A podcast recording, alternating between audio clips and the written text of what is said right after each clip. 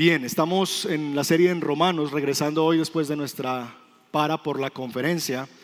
Y quiero invitarle entonces a que vaya abriendo su Biblia en Romanos capítulo 11. Hoy estamos cerrando el capítulo 11 y en realidad estamos cerrando una porción de Romanos.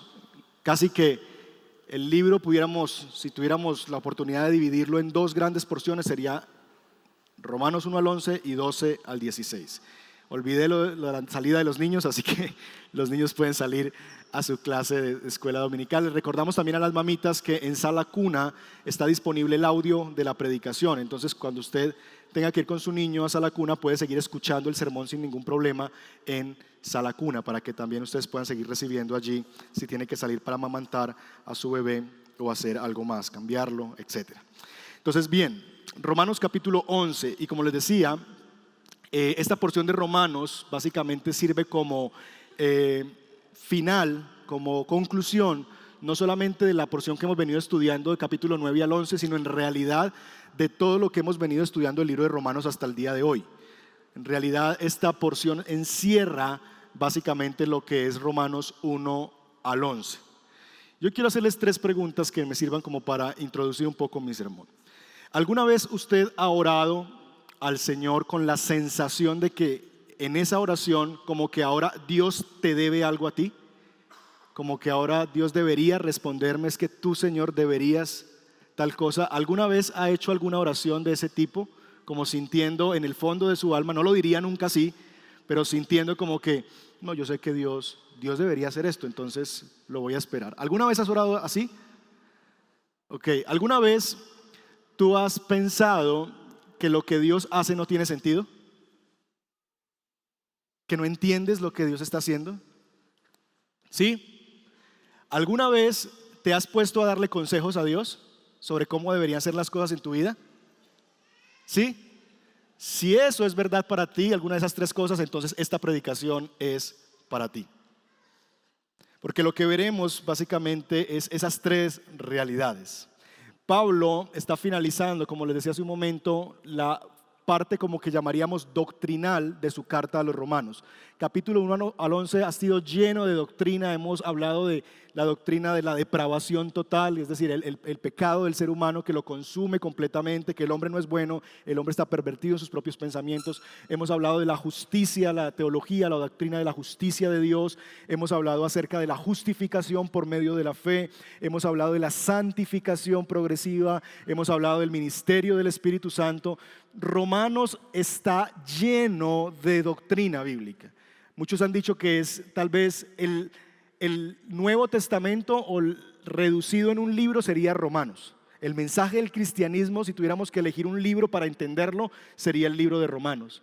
Romanos nos ha expuesto preciosamente en estos dos años y medio de, de predicaciones qué es lo que Dios nos está guiando en cuanto a qué es lo que debemos como iglesia creer.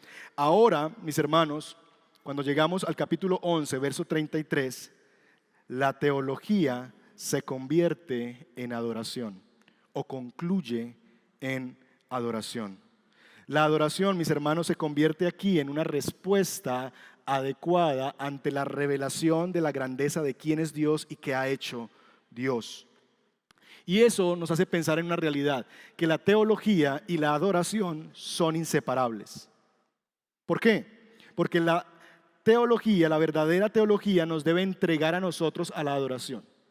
Cada vez que nosotros estudiamos la palabra de Dios, quién es Dios, lo que Dios ha hecho, eso debería terminar con una expresión de adoración porque hemos visto a Dios. No sé si les pasó a usted, por ejemplo, en el día de su, matrimonio, hombres, está usted junto al altar y ahora ve entrar a esa mujer por el medio del pasillo y usted la ve hermosa, ¿verdad? Porque ese día hay, dirían algunos, un aura especial sobre ella, ¿verdad?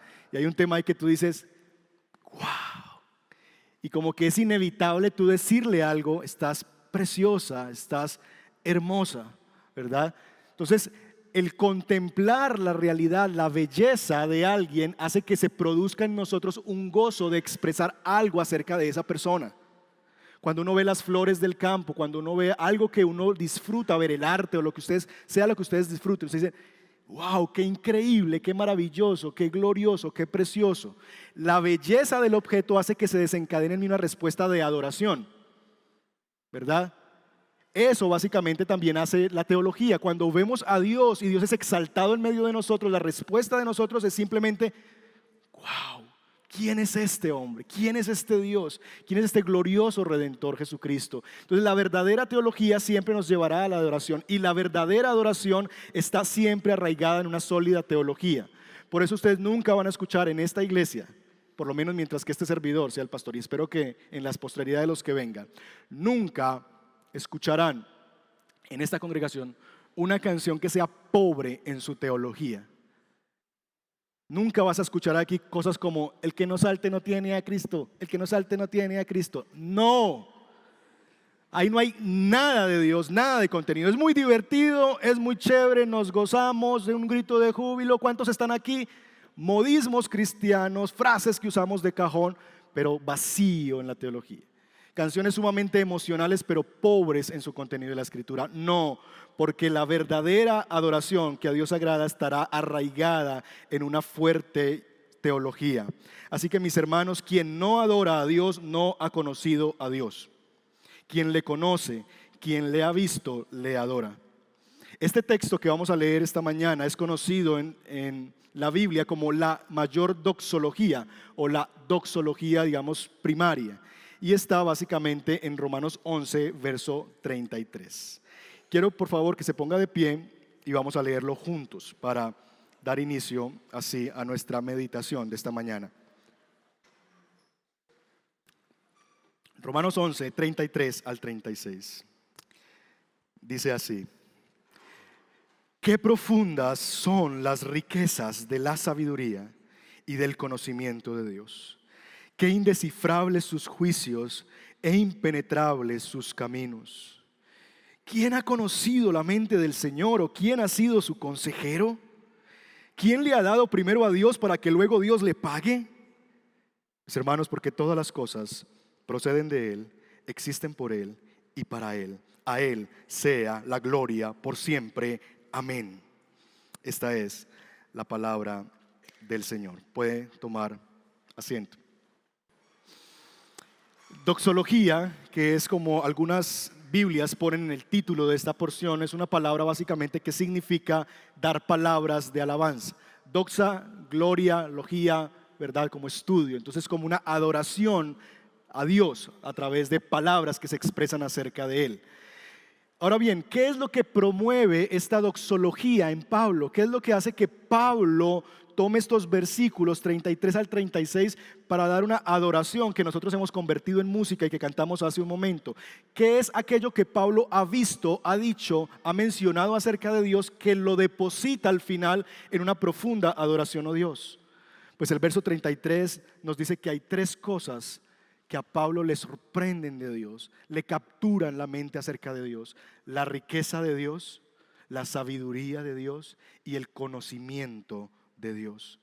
La riqueza, la sabiduría y el conocimiento de Dios desplegado en el plan de redención. Porque es de eso que Pablo ha hablado del capítulo 1 al capítulo 11. Cuando Pablo ve todas las glorias del Evangelio de las cuales él ha escrito y él ha hablado, entonces al contemplar esa riqueza, al contemplar ese conocimiento de Dios, al contemplar la sabiduría de Dios, tiene que terminar con estas expresiones de alabanza. Eso le lleva a la adoración. Permítame para la comprensión de nosotros y para nuestro sermón esta mañana mostrarles básicamente la estructura de nuestro texto. Entonces, esto es básicamente lo que acabamos de leer. Yo lo he puesto eh, en la Biblia de las Américas, que me ayuda a capturar mejor el sentido, pero es básicamente la misma idea que ustedes tienen en Nueva Versión Internacional. Miren el texto, dice, oh profundidad de las riquezas y de la sabiduría y del conocimiento de Dios cuán insondables son sus juicios e inescrutables sus caminos. Pues ¿quién ha conocido la mente del Señor? ¿O quién llegó a ser su consejero? ¿O quién le ha dado a él primero para que tenga luego que recompensarle? Porque de él, por él y para él son todas las cosas. A él sea la gloria para siempre. Amén. Entonces, ustedes pueden ver y notar que cada, nuestro texto está dividido básicamente en tres grandes aspectos, tres grandes cosas. Entonces, número uno, un asunto de las profundidades de las riquezas de Dios, una exaltación a las riquezas de Dios. Número dos, una exaltación a la sabiduría y al conocimiento de Dios. Y número tres, una exaltación al insondable juicio e inescrutables caminos del Señor. Cada una de esas expresiones de adoración está acompañada con una pregunta.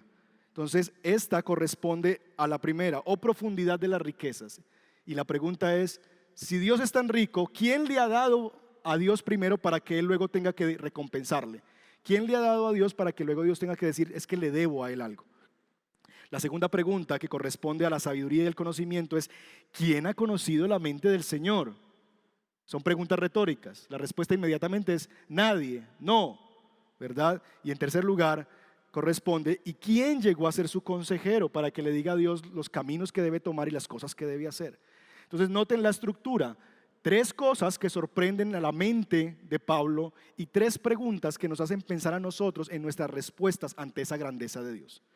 La riqueza de Dios, el conocimiento de Dios, la sabiduría de Dios. Y al final tendremos como una gran conclusión. En otras palabras, este será el bosquejo de esta mañana. La riqueza de Dios, y la pregunta será, ¿Dios me debe algo o necesita que yo le dé algo? La sabiduría de Dios, ¿conoce el hombre de lo que Dios, lo que Dios está haciendo? Tres, los indescifrables juicios de Dios aconsejará al hombre a Dios. Y al final una gran conclusión sobre la preeminencia, la grandeza, la prioridad de Dios sobre todas las cosas. Eso entonces será lo que estaremos haciendo en los próximos minutos. ¿Estamos claros? ¿Listo? Entonces, una vez mostrado el camino, vamos a emprender entonces nuestro camino paso por paso. Entonces, en primer lugar, o profundidad de las riquezas de Dios o profundidad de las riquezas de Dios. Pablo nos ha mencionado en varias oportunidades, mis hermanos, las riquezas de Dios. Ahora bien, ¿cuáles riquezas? ¿Los dólares que Dios tiene?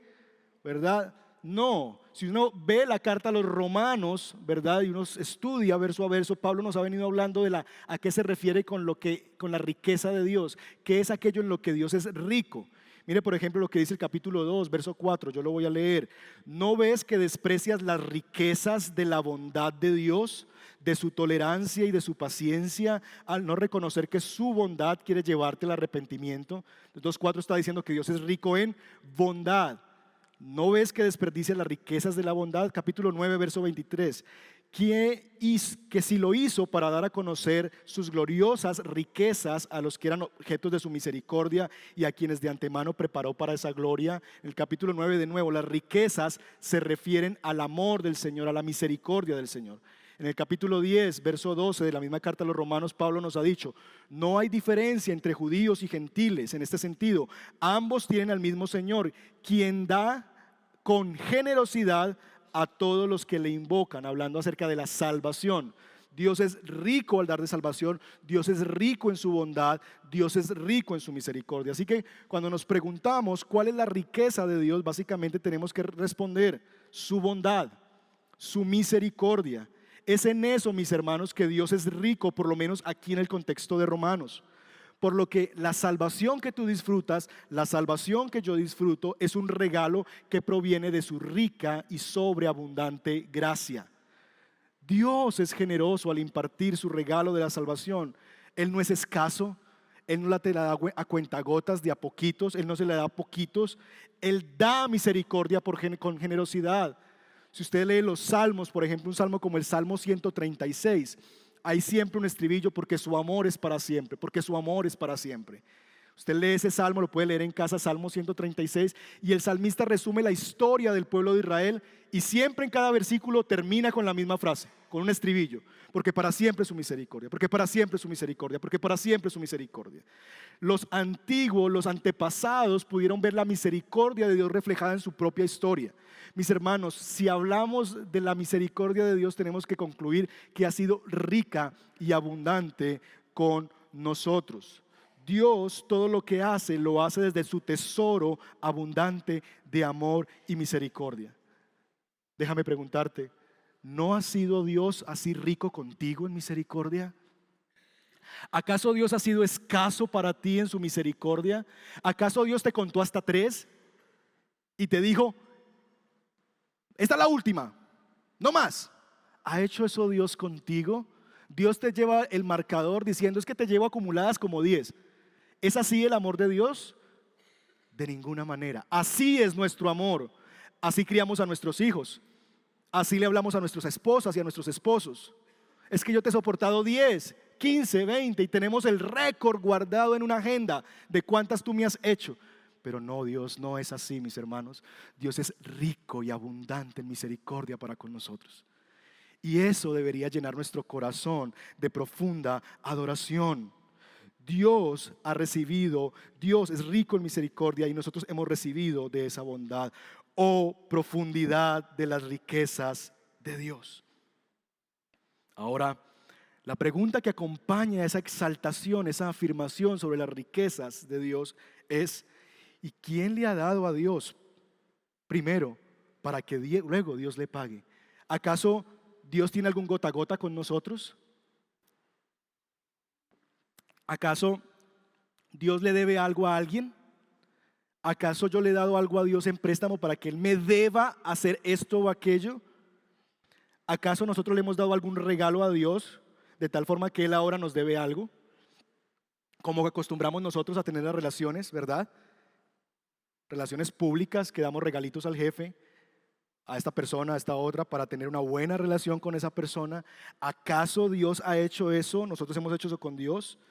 ¿Acaso, mis hermanos, Dios nos debe la salvación a nosotros? La pregunta que está ahí en el verso 33, en el verso 34, perdón, en el verso 35, ¿quién le ha dado primero a Dios para que Dios, Dios le pague? Es una cita en realidad de Job, capítulo 41. Allí en Job, cuando Pablo cita esta cita, lo que realmente el texto dice, ¿y quién tiene alguna cuenta que cobrarme? Pregunta Dios a Job. Mío es todo lo que hay bajo los cielos. ¿Alguien tiene algún pagaré? que pueda llegar en oración y decirme, Dios, es que yo ya hice estas cinco cosas buenas. Mire Dios que yo llevo seis domingos seguidos yendo a la iglesia y no he faltado. Mire Dios que yo acabo de dar mi diezmo, mi ofrenda, lo que sea. Mira Dios, aquí te estoy pasando la cuenta de cobro. Tú deberías bendecirme. Tú deberías entonces hacer esto conmigo. ¿Acaso alguien podría llegar a hacer eso con Dios si de Dios es todo lo que hay debajo de los cielos? ¿Habrá alguien que se acerque en oración a Dios diciéndole, vengo a cobrarte lo que me debes? ¿Qué tal si entonces me salvas, me bendices porque es que yo hice tal cosa? Eso es absurdo, mis hermanos. La idea es, Dios no te salvó porque Él te debía algo. ¿Entiendes eso? Dios no te salvó porque estaba en deuda contigo. Él te salvó por su rica misericordia que se desbordó con abundancia sobre ti. Por lo que Dios, escúchame bien, no te debe nada, ni a ti ni a mí. Dios no nos debe nada. Pero también, si esto es verdad, si de Dios son todas las cosas, si Él es rico y abundante, entonces mis hermanos, tampoco ahora espera nada de mí como pago hacia Él. Si Dios esperara algo de mí para yo recompensar lo que Él hizo por mí, entonces no sería un regalo lo que Él me dio, sería un préstamo que Él me dio, sería una prebenda que Él me dio. A ver, yo te voy a salvar, pero a partir de ahora yo estoy esperando que tú me respondas y que seas obediente y que hagas esto para que haya valido la pena lo que yo hice por ti. No funciona así. Porque si funcionara así, no sería un regalo ¿Te imaginas eso? Tú llevándole a tu esposa un ramo de flores y diciéndole, te doy esto, pero me hace mañana los frijolitos que a mí me gustan. ¿Qué va a pensar tu esposa? ¿No es un regalo? ¿Me estás comprando? ¿Verdad? O todo el día palabras bonitas para en la noche mi premio. No es un regalo, no surge del corazón, surge de tus propios intereses, del amor de ti mismo. Mis hermanos, no es así con Dios. Él es rico, no necesita algo de ti. Él sí va a aceptar tu vida, claro que sí. Él quiere tu vida, sí. Él quiere tu tiempo, sí. Él quiere tu ofrenda, tus recursos, sí. Pero como ofrenda, no como pago. De tal manera, mis hermanos, que cuando das tu dinero, sirves con tus dones o das de tu tiempo al Señor, no estás comprando a Dios, le estás honrando. Y eso es muy diferente. ¿Acaso le compraremos a Dios algo? ¿Acaso Dios necesita de nosotros para hacer algo en este universo? No. Cuando tú sirves a Dios con tus dones, cuando tú le das de tu dinero al Señor y a su obra, cuando tú das de tu tiempo para la obra del Señor, no estás comprando el favor de Dios, estás honrando a Dios. Oh, profundidad de las riquezas de Dios. Segundo lugar, el texto nos lleva a sorprendernos con la profundidad de la sabiduría y el conocimiento de Dios. En estos días se hizo muy popular el descubrimiento del agujero negro, ¿recuerdan?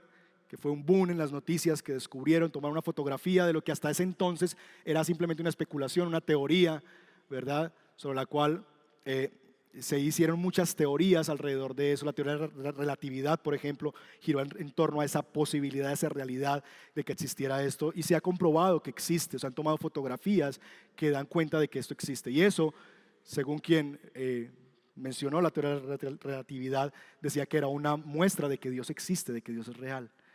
Y cada vez más nos sorprende y nos sorprende el infinito universo en el que estamos nosotros y lo pulgas lo microscópicos, lo amebas que somos en ese gran diseño de Dios. Oh, profundidad de la sabiduría y conocimiento de Dios. Mis hermanos, si hay algún atributo de Dios que se ha desplegado en la carta a los romanos, es la sabiduría de Dios. Podríamos pasar de capítulo a capítulo viendo el plan sabio de Dios, cómo Dios hizo todas las cosas capítulo 1, cómo la realidad del ser humano de Dios se reveló a la humanidad a través de lo creado, cómo Él puso los cielos, la luna, las estrellas, el sol como un cartel para que ningún ser humano tenga excusa de decir, yo no sabía que había Dios. No, la creación misma da testimonio que hay un Dios. Y pasamos por el capítulo 2, las excusas que ponemos los seres humanos. Y pudiéramos ir capítulo tras capítulo asombrándonos de la sabiduría en el diseño de ese plan de redención de Dios. Pero como no tenemos tiempo, solamente quiero darles una perla de esa sabiduría. Capítulo 11, verso 32, el versículo anterior a lo que leímos esta mañana. Mire conmigo ahí en su Biblia. En fin, verso 32. Dios ha sujetado a todos a la desobediencia con el fin de tener misericordia de todos. Eso es parte de la sabiduría y el conocimiento de Dios que Dios ha encerrado a todos bajo la desobediencia. De tal forma, mis hermanos, que no hay ni un solo hombre bajo esta tierra que pueda decir que es libre de culpa. Por lo que todo ser humano en esta tierra necesita ser rescatado de sí mismo, de su pecado, de su desobediencia. La historia de la humanidad, incluyendo la historia de Israel, que aprendimos en 9 al 11, es una exhibición de Dios mostrándonos Número uno, nuestra incapacidad de salvarnos a nosotros mismos. Nuestros intentos pobres y fallidos de tratar de ser nuestros propios salvadores, de tratar de gobernar nuestras vidas, de tratar de tomar las decisiones por nosotros mismos, de tratar de tener el timón de mando en nuestros corazones. Esa es básicamente nuestra historia, una historia de fracaso, para al final llevarnos rendidos delante de su Hijo Jesucristo quien ante la condición perdida de todos los seres humanos dio su vida en la cruz del Calvario para que pudiéramos ser todos también rescatados por su muerte efectiva en la cruz del Calvario en favor de su pueblo. Dios es infinitamente sabio. Dios trazó un plan desde antes de Génesis. Él es el Cordero de Dios que fue inmolado desde antes, dice el libro de Hebreos. Él era desde antes fue llevado a la cruz. Cuando usted lee en el libro de Hechos, que se está relatando la muerte de Jesús, Pedro en su sermón dice que esto sucedió para que se cumpliera lo que se había predicho antes. La historia no es como un asunto de que Dios está mirando por dónde va y ahí como que trata de hacer con lo que, con lo que puede. No, la historia se conduce por donde Dios quiere. Como el agua de un río que comienza en un nacimiento, sabemos dónde va a llegar a terminar porque tiene un surco. Así la historia de la humanidad se dirige hacia los propósitos de la sabiduría y del conocimiento de Dios. Mis hermanos, en su sabiduría, Dios trazó el plan de salvación. En su riqueza lo proveyó para nosotros en Cristo. Dios es sabio, mis hermanos. Él conoce todas las cosas. Nosotros pretendemos llegar a conocer la mente de Dios, pero eso es imposible. Y gracias a Dios que es imposible, porque imagínate esto. Si la sabiduría de Dios pudiera ser contenida en tu mente o en mi mente, Dios sería muy limitado, ¿no les parece? Si yo pudiera llegar a comprender a Dios en mi mente, Dios terminaría siendo realmente muy chiquito. E Isaías 55 nos dice esta verdad. Mis caminos y mis pensamientos son más altos que los de ustedes, más altos que los cielos sobre la tierra. Mis pensamientos están aquí, los de Dios están en los cielos, mucho más alto, muchos mayores. Dios es sabio, Dios conoce todas las cosas. Mis hermanos, Dios sabe todo. Considera esto, por favor. Dios sabe todo sobre todas las cosas, sobre todos los tiempos, sobre todas las personas y lo sabe todo al mismo tiempo. Considera eso por un momento en nuestra mente finita. Hay un ser que conoce todo. ¿Qué significa eso? Todas las cosas, sobre todos los tiempos, sobre todas y cada una de las personas. Y todo eso lo conoce al mismo tiempo. Es decir, sus pensamientos no están evolucionando o progresando, no. Él sabe todo, sobre todo, sobre todos los tiempos, sobre todas las personas al mismo tiempo. Ese es nuestro Dios. Hay muchas cosas que nosotros no sabemos. Nuestro deseo por querer saber demuestra realmente nuestro deseo de control, nuestra ansiedad por ser dioses. Queremos jugar a ser Dios y nos da terror reconocer que no sabemos. Y mis hermanos, hay cosas que solamente Dios conoce y deberíamos dejarla allí. Mire lo que dice Deuteronomio 29, 29. Lo secreto le pertenece a quién? A nuestro Dios. Hay cosas que le pertenecen a Dios que nosotros no podremos llegar a entender. Están en su mente, en su sabiduría, en su conocimiento y no nos ha revelado a nosotros eso. Es un secreto. ¿Por qué tal cosa? No lo sabemos. Hay muchas cosas que yo no sé. ¿Por qué no los salvó a todos, sino a algunos? No lo sé. Eso es parte de los secretos de Dios. ¿Por qué vino hace dos mil años y no mucho antes? No lo sé. Sin embargo, eso pertenece al Señor.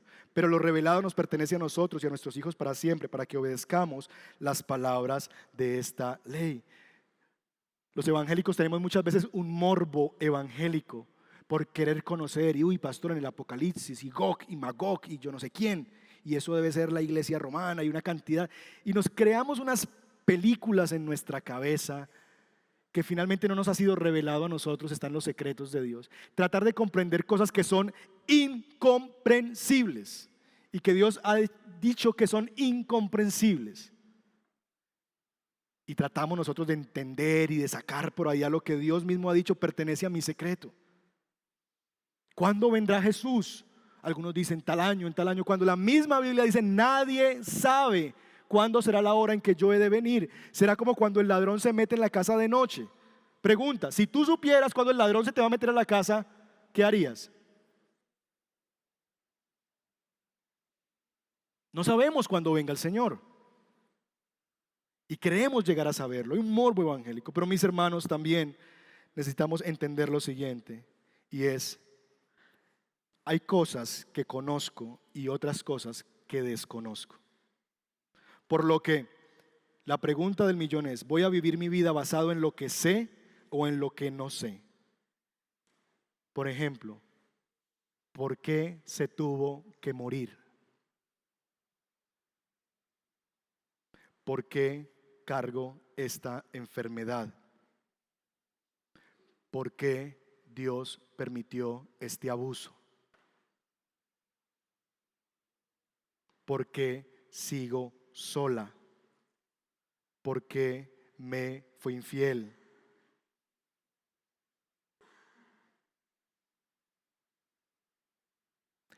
Tú no sabes la respuesta a esas preguntas. Yo tampoco. Pero lo que sí sabes es que Dios es justo, Dios es bueno, Dios es rico en misericordia, Dios es sabio. Así que es tu decisión bajo qué pensamientos vas a vivir. ¿Vas a vivir tu vida bajo los pensamientos de lo que desconoces o vas a vivir tu vida bajo lo que conoces? Chuck Smith lo dijo de esta manera, no bases tu estado de ánimo en lo que no sabes, hazlo en lo que sí sabes. O profundidad de la sabiduría de Dios. Y en tercer lugar, indescifrables son sus juicios, impenetrables sus caminos, los indescifrables juicios de Dios. ¿Por qué Dios salvó a unos y no a todos? ¿Por qué me salvó a mí y no a Él? ¿Por qué salvó a los hombres rebeldes y no a los ángeles rebeldes? ¿Por qué Jesús vino miles de años después de la caída y no inmediatamente? ¿Por qué no viene aún si dijo que venía pronto? Preguntas, preguntas, preguntas. Y algunas de estas preguntas podríamos tener respuestas. El problema es que la respuesta no nos satisface. Porque muchas veces el problema es que no sepamos la respuesta. El problema es que sabiendo la respuesta no nos satisface. No quedamos contentos con las respuestas. Porque no es tanto lo que no sé, sino que no entiendo lo que sé. No me gustan las respuestas que estoy escuchando. Quisiera que las respuestas fueran otras. Se me hace indescifrable, se me hace incomprensible que Dios quiera eso y que Dios haya hecho esas cosas así como las hizo. Se me hace impenetrable esos pensamientos. Y entonces pensamos, yo creería que las cosas habían podido ser diferentes. Y diferentes en nuestra mente es, hubieran sido mejor, hubiesen sido mejor. Si esto no hubiera pasado, si esta situación en mi niñez no se hubiera dado, entonces yo en mi mente pienso que en el futuro mi vida hubiera sido mucho mejor a lo que es hoy, si esto no hubiera pasado. Ese es el juego mental que hacemos. Como no entendemos, creemos que la forma en que nosotros lo haríamos es mejor que la forma en que Dios operó. Dios, Dios, yo tenía un plan mejor que el tuyo, decimos. Tengo un plan mejor que el tuyo. ¿Qué tal si? Y empezamos a decirle a Dios lo que Él debería estar haciendo. La cita que está allí es una cita de Isaías 40. Quiero leerles el texto, está en su pantalla. Dios le dice así al profeta que está altercando con Dios. ¿Quién ha medido las aguas con la palma de su mano? ¿Alguna vez usted ha ido al mar y ha hecho una, dos, tres, ya casi, ya casi? ¿Ha intentado hacer eso? Y ha abarcado entre sus dedos la extensión de los cielos. ¿Cuántos han hecho así y ya taparon el, el cielo completamente con sus manos? ¿Quién metió en una medida el polvo de la tierra? ¿Quién se llevó una bolsita y dijo, hoy voy a echar todo el polvo de la tierra en una bolsita? ¿Quién pesó en una balanza las montañas y los cerros? ¿Quién puede medir el alcance del Espíritu del Señor? ¿O quién, y ahí está la cita que se usa, puede servirle de consejero? ¿A quién consultó el Señor para ilustrarse? Te dijo, ve, mira, yo quisiera, estoy pensando hacer esto con, con estos países. ¿Vos qué pensás? ¿Dios se ha acercado a ti a consultarte alguna decisión? ¿A quién le enseñó el camino de la justicia? ¿Quién le enseñó a Dios el camino de la justicia? ¿Quién le impartió conocimiento o le hizo conocer la senda de la inteligencia? Es absurdo, ¿verdad? Ok, entonces ¿por qué hacemos lo absurdo con nuestra propia vida? Si Dios conoce todo, sobre todo, sobre todos, al mismo tiempo, ¿por qué yo pretendo pensar que mi idea es mejor que la de Dios? ¿Por qué le quiero dar yo consejos al Señor? ¿Ha jugado usted a ser el consejero de Dios? Yo sí. Muchas veces. Job también. Job trató de ser el consejero de Dios y decirle a Dios lo que él debería estar haciendo. Y Dios le responde a Job en el capítulo 38. Quiero leerle rápidamente solamente algunos versículos. El Señor le respondió a Job desde la tempestad y le dijo, ¿quién es este, hablándole a él, que oscurece mi consejo con palabras carentes de sentido? Prepárame a hacerme frente, yo te cuestionaré y tú me responderás. Como quien dice, ¿tú me estás preguntando a mí? Ok, ahora párate derechito, amarre los pantalones a ver. Yo te voy a preguntar, respóndeme. Primero, ¿dónde estabas tú cuando puse las bases de la tierra, Job? Dímelo, si de veras sabes tanto. Seguramente sabes quién estableció las dimensiones, quién tendió sobre ella la cinta de medir. ¿Sobre qué están puestos los cimientos o quién puso la piedra angular mientras cantaban al coro las estrellas matutinas y todos los ángeles gritaban de alegría? ¿Quién encerró el mar tras sus compuertas cuando éste brotó del vientre de la tierra? Cuando lo arropé con las nubes y lo inmovilé en esas tinieblas. O cuando establecí sus límites y en sus compuertas coloqué cerrojos. O cuando le dije, solo hasta aquí mar puedes llegar. De aquí no pasarán tus orgullosas olas. ¿Alguna vez en tu vida le has dado órdenes a la mañana? ¿O le has hecho saber a la aurora el lugar? Para que tome la tierra sus extremos y sacudan de ella a los malvados. Y Job escucha esto de Dios y mire la respuesta de Dios, de Job, capítulo 42. Job le respondió entonces al Señor, yo sé bien que tú lo puedes todo, que no es posible frustrar ninguno de tus planes. ¿Quién es este? Has preguntado. ¿Recuerdan la pregunta que le hizo Dios? Que sin conocimiento oscurece mi consejo. Mira la respuesta de Job.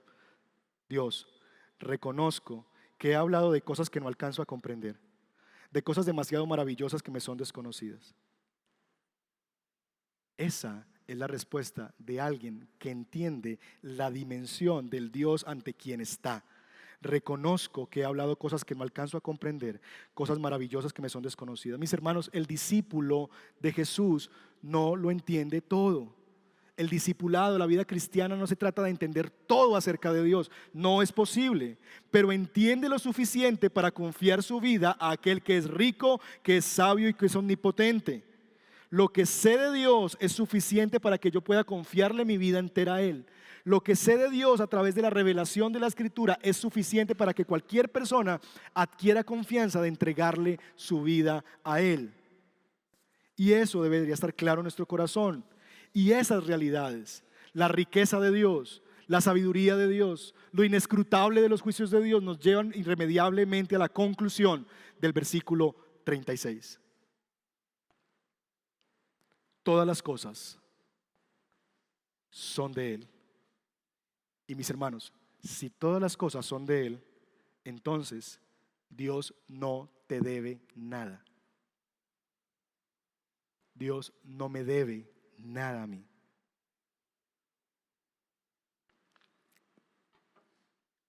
Todas las cosas son de Él.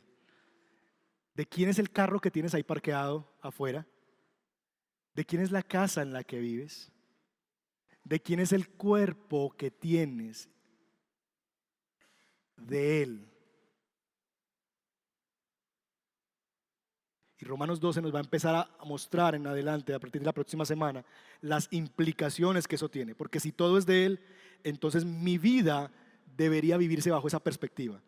Si mi cuerpo es de Dios, entonces Dios me va a pedir cuentas de lo que es de Él, que yo soy administrador. Y si me lo estoy tirando, entonces voy a demandar cuentas sobre eso, porque es de Él. Si uso mi dinero no para la gloria de Dios, sino para mi propia gloria, y yo digo que todas las cosas son de Él, entonces eso se ve reflejado en cómo vivo mi vida financiera. Si mi matrimonio es de Él, entonces el reflejo de lo que yo vivo en mi matrimonio, y si eso es de Él, Dios me va a demandar cuentas de esa realidad, porque es de Él. Todas las cosas son de Él son por Él, por lo que en su sabiduría Él las sostiene. Dios no me necesita a mí para sostener una realidad. La cosa más extraordinaria, pero al mismo tiempo más humillante que Dios ha diseñado es el sueño. Yo les he dicho, si tú tienes 60 años, te has pasado 20 años durmiendo. 20 años durmiendo. Y el universo sigue girando. El universo sigue existiendo, la tierra sigue girando. Seguimos iguales. Humillante, porque Dios no necesita de ti para sostener nada. Y tú crees que si tú no estás, todo se va a acabar. Tres, y para Él, por lo que en su entendimiento Él dirige todas las cosas. Todo lo que ocurre, Dios lo está usando para Él, para su gloria. Y por eso, a Él sea la gloria por siempre Amén. Dios es el centro. Y eso es lo que significa este pasaje. Esta iglesia tiene un lema. ¿Cuál es el lema de esta iglesia? La frase pasión. Queremos hacer evidente que Dios es el centro. Dios es el centro. ¿De dónde surge esto? De este pasaje. Dios es el centro, porque todo es por Él, todo es de Él, por Él y para Él. Ahora, hermanos, déjenme para terminar implicar algunas cosas, dejar algunos pensamientos que yo quiero que, y ha sido mi oración anoche, que bajen a lo profundo de tu alma e informen a tu corazón de tal manera que salgas de este lugar transformado por el poder del Señor. ¿Qué implica este texto? ¿Qué nos debería llevar a vivir, a concluir este texto? ¿Qué pensamientos nos debería llevar este texto? Primero, yo sé que como yo, tú has probado el amargo sabor de caminar bajo tu propio consejo. Bajo tu propia sabiduría y confiando en tu propia riqueza. Yo sé, porque soy tan testarudo como tú, porque he sido tan torpe como tú, tan orgulloso como tú, que he llegado a pensar que mi riqueza lo puede todo, que yo podría con lo que tengo hacer esto y aquello, que he llegado a creer que con mi conocimiento y mi sabiduría yo podría hacer este plan y me va a salir muy bien, porque ¿cómo, cómo, habrá, cómo habrá de salir mal esta idiota que yo tengo? Y me he dado cuenta que en realidad sí era un idiota el que la creó.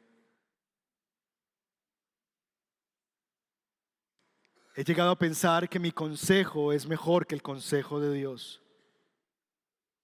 Para comprobar que es mejor confiar en los inescrutables y a veces incomprensibles designios de Dios, que vivir bajo mis muy claros, muy obvios y muy justificados planes. Así que mi invitación para ti, hermano, hermana, es aprende la lección. Es mucho mejor confiar en los planes inescrutables, a veces incomprensibles de Dios, que tú crear unos planes que te sean comprensibles, que te sean entendibles, que te sean obvios y claros, para darte cuenta después de que por ahí no era. Ya has transitado ese camino, no sigas por ahí, por favor. Aprende la lección. Y eso me lleva a la segunda cosa. Recuerda, primero, no merezco, es gracia de Dios. Dos, no sé, pero Dios sabe. Tres, no entiendo, pero es lo mejor. ¿Puedes recordar esto, por favor? No merezco, es gracia de Dios. No lo sé, Dios lo sabe. No lo entiendo, pero es lo mejor. Si tan solo creyéramos, hay un, comercial que, es, era de Bonjour, ¿verdad? Dos palabras que te hacen feliz, como tú Bon ¿Recuerdan? Si recordáramos estas tres cositas, seríamos tan felices. Tres palabras que te hacen, debí ponerle así al sermón, tres palabras que te hacen feliz. No merezco, no sé, no entiendo. Pero es gracia, Dios sabe, es lo mejor. Tres. Cuando pienses en que lo que te está sucediendo no tiene sentido, piensa en el Evangelio. Cuando pienses que lo que te está sucediendo no tiene sentido, pues, ¿qué, está haciendo Dios aquí? Por favor, ¿qué de bueno hay en esto? Piensa en el Evangelio. ¿Habrá algún plan más inescrutable, más incomprensible para nuestra mente, más salido de los cabellos, ¿verdad? Más descabellado para nuestro entendimiento que el plan de redención en Cristo. Recuérdalo, un bebé nacido de una joven que queda embarazada antes de casarse, por lo que probablemente lo que le va a ocurrir es que la van a pedrear y la van a matar, porque esa era la ley. Entonces, primer cosa que no haríamos nosotros, enviar a ese bebé en ese contexto de un hombre carpintero, pobre, del común. Ese niño iba a crecer en uno de los pueblos más insignificantes de su país. Yo no sé de qué pueblo provenga usted, pero hay unos pueblos que uno dice, de allá que va a salir. Allá llega el agua con sed. Bueno, Nazaret era eso. Por eso se sorprenden que de Nazaret podría salir algo bueno. De allá, allá lo puso Dios a criarse, en un pueblito insignificante, en la ya insignificante para ese entonces Israel. Quien en su mejor momento, cuando todo iba bien, es traicionado. Y ahí saltaríamos nosotros. No, no, no. Pero ¿cómo Dios va a permitir que uno de sus hijos sufra la traición? No, somos hijos del rey. Dios no deja que nadie traicione a nadie. Él te defiende. Ese hubiera sido nuestro plan. En el plan de Dios, no solamente permitió el traidor, sino que él usó y ordenó al traidor. Porque lo que hizo Judas fue cumplir lo que la escritura decía. Que el que moja su pan con él en la copa le iba a entregar. Así que no solamente fue que Dios lo permitió, sino que Dios orquestó esa realidad. Sucedió para que se cumpliera lo profetizado. Eso no fue que Dios cerró sus ojos y qué pasó. ¿Y saben cuál fue la cereza de ese plan de Dios tan extraordinario? El Mesías terminó muerto en medio de dos ladrones, rodeado de mujeres llorando y de discípulos miedosos, que no tenían ni siquiera dinero para una tumba, por lo que alguien tuvo que tener caridad y abrir una tumba. Ese plan, mis hermanos, estoy seguro que no se te hubiera ocurrido a ti ni a mí. Si Dios hubiera puesto el plan de redención en nuestras manos, nada de esto hubiera ocurrido. Ni en mi sabiduría, ni con los recursos, ni con el consejo que yo hubiera dado, el plan hubiera sido así. Pero ¿saben qué? En ese plan tan inescrutable, que la misma escritura llama que es un plan escondido de Dios que ha sido revelado en los últimos tiempos a nosotros, Dios ha traído redención, libertad, esperanza y vida. ¿Habrá otro plan más inescrutable que el plan de redención? Y miren lo que terminó en el mejor plan, en la mayor gloria. Fue tan inescrutable que Satanás pensó que había vencido cuando lo llevó a la cruz. Y lo que hizo es que en la cruz Él mató a la muerte, dio muerte a la muerte con su muerte. Glorioso plan de Dios, fantástico. Que si Endgame, quienes lo vimos al final, ahora nosotros, al ver el plan de redención de Dios al final, levantándose el tercer día. ¿Cómo ha hecho Dios esto? ¿Cuál vengadores? Este es un plan extraordinario, inescrutable, indescifrable, pero glorioso. Ese es nuestro Dios. Así que cuando pienses que lo que te está ocurriendo no tiene sentido, recuerda el Evangelio. No tenía sentido. No es un plan que te se te hubiera ocurrido a ti. Muchas cosas que tú dices, pero ¿cómo Dios va a permitir esto? Él lo sabe todo, sobre todas las personas, sobre todas las cosas, sobre todos los tiempos, al mismo tiempo. Cuatro.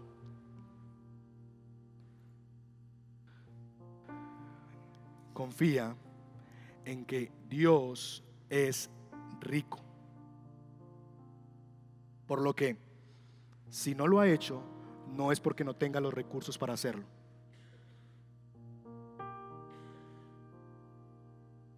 Lee eso con atención. Recuerda que Dios es rico, por lo que si no ha hecho, no te ha dado, no ha hecho eso contigo, no es porque Él sea escaso en los recursos. Ay, mijito, yo quisiera pero no tengo. ¿Te das cuenta de eso? Que si no ha ocurrido, no es porque Dios sea escaso y tiene muchos deseos de ayudarte, pero no tiene con qué, como muchos de nosotros con nuestros hijos. Si no lo ha hecho, no es porque no tenga los recursos suficientes para hacerlo. Él es rico. Confía en que Dios es sabio. Por lo que parezca como parezca, siempre el plan de Dios es el mejor plan. parezca como parezca. Y confía que Dios es consejero admirable, por lo que siempre es mejor su plan que tu plan.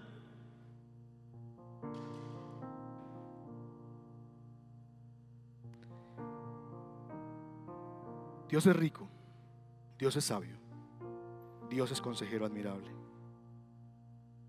Y tal vez tú estás aquí diciendo, pastor, sí, pero yo ya la embarré, ya diría el, mexicano, ya la regué. Ya me puse de consejero de Dios, me puse a hacer mis planes, hice esto, hice aquello y mi vida está hecha un total desastre. Yo creía que si yo hacía esto, que si yo iba a hacer aquello, entonces las cosas iban a mejorar. Y lo que he hecho es como estar, como cuando uno está en, el, el lodo, en tierra movediza, que le dicen, quédese quietecito, no se mueva. Y usted hace todo lo contrario, empieza a moverse por querer salir. Y entre más se mueve y hace cosas, más se hunde. Y si esa es tu condición esta mañana y no has caminado bajo los planes de Dios, recuerda lo siguiente. Dios escribe derecho sobre reglones torcidos. Por lo que si has fallado, hay esperanza para ti. Por lo que si has metido las de caminar en ese pantano y estás hasta las rodillas y sientes que cada vez estás peor, Él es tan grande, recuerda, Él es tan grande, Él es tan glorioso, tan bueno, que usa tus planes fracasados para conducirlos para el bien de sus propósitos en ti y a través de ti. Por lo que nunca es tarde para enderezar el camino. Porque Dios, que es el dueño de todas las cosas, de todas las personas, que lo sabe todo, sobre todo, al mismo tiempo, Él sabe de tu fracaso. Y de alguna manera abrirá una trocha una brecha en el camino para traerte de nuevo hacia Él. Y habrá de usar esto que ocurrió y este desvío para mostrarte cuán grande, cuán glorioso, cuán maravilloso su poder y para atraerte más cerca de Él. Por lo tanto, espera en Él, confía Quiero que cierres tus ojos y que permitas que esto caiga en tu corazón.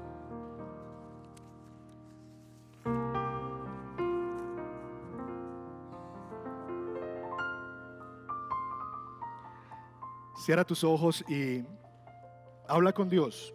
No sé dónde estás tú con Dios. Pero sé que Dios te ha hablado.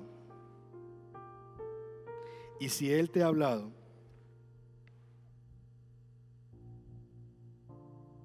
es porque Él tiene interés todavía en ti. Porque tu tiempo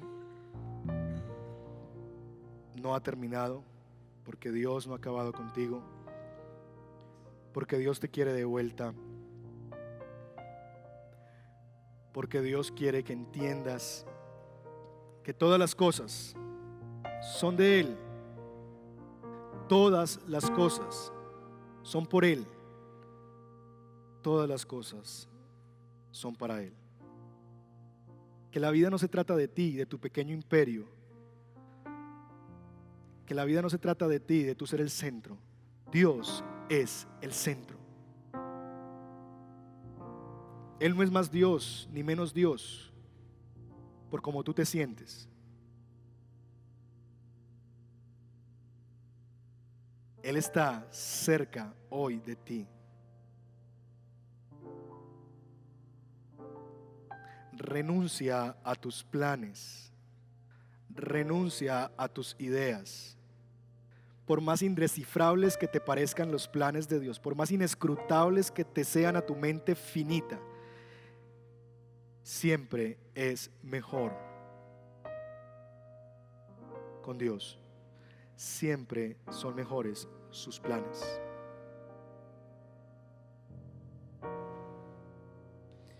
Y si tú eres esa persona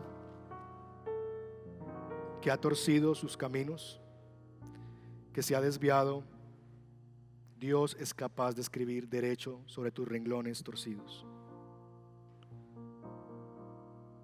Vuelve a Dios. Padre, cuán profundas e insondables son las riquezas, la sabiduría y el conocimiento de Dios. Qué indescifrables son sus juicios e impenetrables sus caminos. ¿Quién ha conocido la mente del Señor? ¿Quién le ha dado primero a Dios para que luego Él le pague? ¿Quién ha sido su consejero?